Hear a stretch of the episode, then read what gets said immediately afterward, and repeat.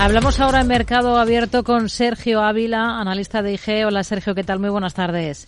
Hola, ¿qué tal, Rocío? Muy buenas tardes. Bueno, hay una jornada bastante floja por lo que toca a la macro, eh, prácticamente en el inicio de una semana que va a estar marcada, eso sí, por esa reunión de tipos de la Reserva Federal. Dada la resistencia de la economía de Estados Unidos, ¿hay que olvidarse de que Powell dé un calendario preciso para el primer recorte de tipos?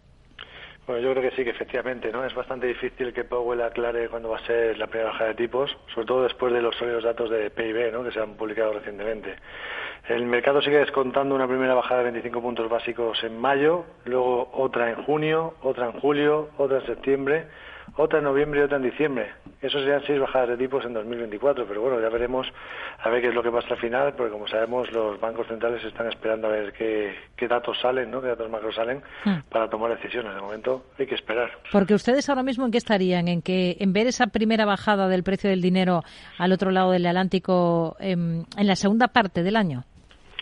Bueno, si realmente hay un aterrizaje suave, ¿no? que es lo que el mercado está descontando, yo creo que seis bajadas de tipos de interés son muchas, ¿no? porque seis bajadas de tipos de interés se tendrían que llevar a cabo si hay un aterrizaje duro. ¿no?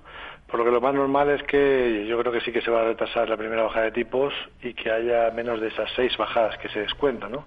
Pero bueno, habrá que ver los datos macro, como decimos, que se van publicando para responder, para ver cómo la FED responde a lo mismo. Pero vamos, yo creo que sí que se va a retrasar un poco esa primera bajada de tipos que se está escontando muy pronto, ¿no? En el mes de mayo. Hmm. Mientras, desde el Banco Central Europeo aquí se sigue jugando al despiste. Hoy Reuters eh, publica palabras, declaraciones de uno de los miembros de su Consejo de Gobierno, del portugués Mario Centeno, aboga por empezar a bajar el precio del dinero pronto, pero en pequeños pasos, en lugar de hacerlo en forma brusca. Eh, ¿Pronto qué sería para ustedes? Bueno, yo lo que creo es que el Banco Central Europeo efectivamente está eh, a ver eh, si dice cosas que sean contradictorias, ¿no? Para que la gente no pueda decir, es que habéis dicho algo que luego ha sido lo contrario, ¿no? Porque eh, vemos a Mario Centeno decir una cosa, luego Lagarde dice que todavía es prematuro discutir sobre recortes de tipos de interés, a pesar de que los riesgos de la economía es cierto, ¿no? Que se están inclinando a la baja, es lo que ha comentado. Bueno, yo creo que estaría bien que se aclarasen entre ellos lo primero, porque la imagen que dan bueno, pues es difícil ¿no? de, poder anticipar algo. Desde mi punto de vista, yo creo que el Banco Central Europeo no va a bajar los tipos de interés hasta que no lo haga la Fed. Y yo creo que lo van a hacer exactamente igual que lo van a hacer allí. Eh, yo creo que bueno que lo que dicen de bajarlos poco a poco sería bajar de 25 puntos básicos a 25 puntos básicos, ¿no? Mm. Sería lo, lo más coherente. Pero bueno, ya veremos a ver cuándo, cuándo tenemos la primera bajada de tipos aquí. Hoy cede terreno el euro de forma clara frente al dólar de Estados Unidos. ¿Qué niveles vigilaría especialmente ahora mismo en la moneda única? Eh, no sé si espera mayor debilidad como para perder esa referencia de los 1,08. Ahora está prácticamente ahí en el límite. Bueno, pues estamos viendo como efectivamente tenemos un nivel importante, que es el soporte de los 108.19, eh, perdón, 108.12.9, que es por donde pasa la media, justamente la media de largo plazo, que se estaría perdiendo en el día de hoy, y se estaría perdiendo ese soporte justo eh, anterior a la media, ¿no?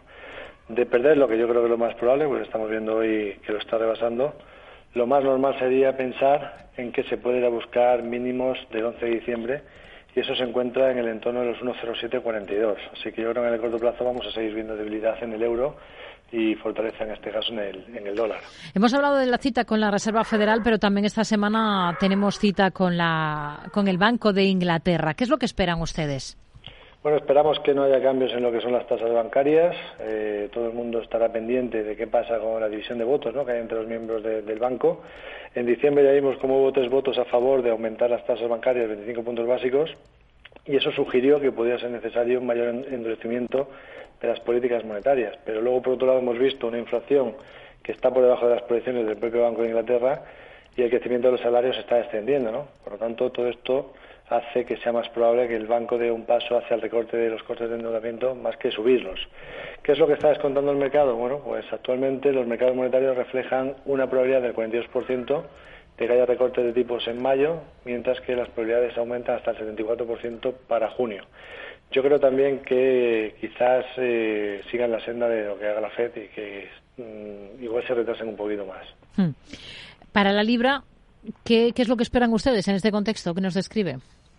Bueno, estamos viendo que contra el dólar tenemos un rango lateral entre la zona de los 1,2612 y la zona de los 1,28, un rango lateral bastante definido, ¿no? Y por tanto, pues eh, mientras que no veamos eh, una ruptura de cualquier parte de los, de los dos lados de ese rango, pues lo mejor yo creo que lo más inteligente es esperar a ver que tengamos una confirmación, ¿no? Es cierto que tenemos eh, sucesión, hemos tenido sucesión de mínimos crecientes en la libra frente al dólar, pero como digo, llevamos ya tiempo que se está paralizando y que ahora pues los inversores tienen ciertas dudas sobre realmente qué va a pasar con la política monetaria en ambos casos y cuál va a ser eh, cuál puede ser el movimiento a, tener en cuenta, ¿no? Por tanto, yo de momento esperaría y si rompe los 1.2612, pues hablaríamos de cortos para la libra frente al dólar y si rompe los 1.2800, que todo ello dependerá de los datos macro que se vayan publicando a ambos lados del Atlántico, pues si rompe los 1.2800 lo más probable es que se vaya a buscar los 1.30, ¿no?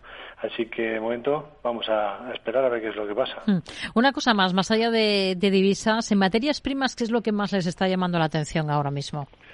Bueno, yo me estoy fijando mucho en el, en el BRE, ¿no? Porque es importante que estamos viendo el petróleo cerca de máximos de tres meses. Se sitúa por encima de la media móvil ponderada de largo plazo que pasa por el torno de los 82,50 dólares. Y bueno, ahora es clave, estamos en un momento clave de ver si aguanta dicha media largo plazo como soporte, porque mientras que se mantenga por encima de los, uno, de los 85, eh, perdón, 81,55 dólares, mi predisposición sería alcista, eh, porque bueno, tenemos tensiones en Oriente Medio y también mejora las previsiones de demanda o la hipotética previsión de demanda tras la inyección de liquidez en China, lo cual es algo que puede hacer que de momento aguante el precio del crudo. Así que mientras se sitúe por encima del 81,55, yo estaría positivo. Y luego tiene una resistencia en los 84,58, que si lo supera, pues eh, es muy probable que volvamos a ver al Bren en el entorno de los 90 dólares por barril. ¿no? Así que estamos en un momento clave para el petróleo y, evidentemente, para la inflación futura. Nos quedamos con ello. Sergio Ávila, analista de IG. Gracias. Muy buenas tardes. Muchas gracias. Buenas tardes.